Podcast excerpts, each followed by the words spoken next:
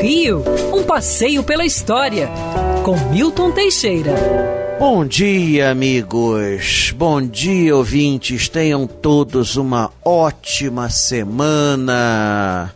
Ai, parece que o Covid está indo embora de vez. Em breve vamos ter todos os pontos turísticos abertos.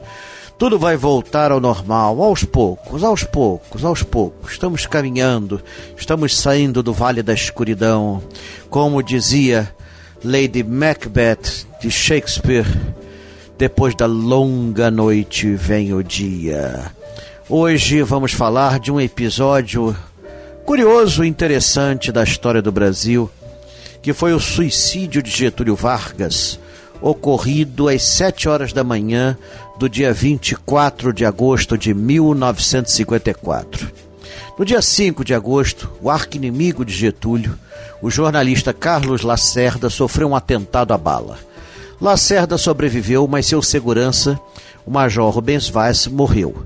Foi aberto um inquérito pela aeronáutica e acabou se prendendo os criminosos. Os criminosos confessaram que o mandante era o chefe da guarda pessoal de Vargas, Gregório Fortunato. Começou então uma busca pela cabeça de Getúlio Vargas. Queria o impeachment, queria a renúncia de Vargas. No dia 23, ele reúne o ministério e tira licença o pessoal entende isso como uma renúncia. Mas ele tinha dito pouco antes a seus colaboradores: só morto sairei do catete. Ele dorme às três horas da manhã do dia 24, acorda às seis, fica sentado na cama, às sete dá o tiro no coração. Foi uma verdadeira comoção nacional.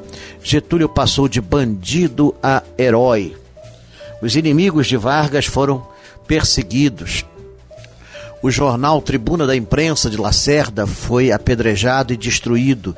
O Globo, também arqui-inimigo, também foi destruído. O jornal O Dia também sofreu.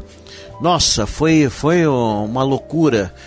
Getúlio, o primeiro presidente da República que se matava premido pela situação.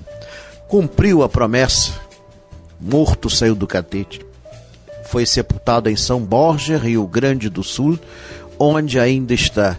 E até hoje sobrevive o mito de Vargas. Agora, quando abrir o Museu da República, os turistas vão poder ver o quarto onde Getúlio se matou, o pijama que ele usava, a arma e até a bala extraída do coração dele. Hoje Getúlio é um mito, né? um homem que se matou para defender o povo.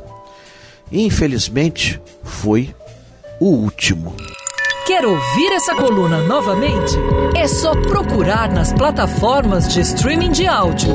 Conheça mais dos podcasts da Band News FM Rio.